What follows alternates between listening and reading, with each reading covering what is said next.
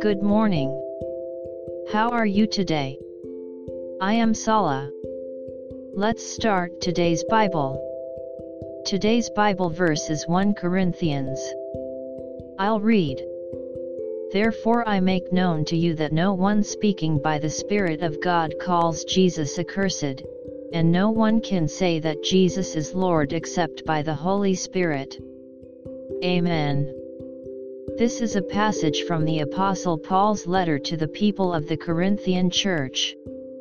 At that time, false teachers were rampant and trying to make the church split. Misleading spirits are rampant in this era and even now.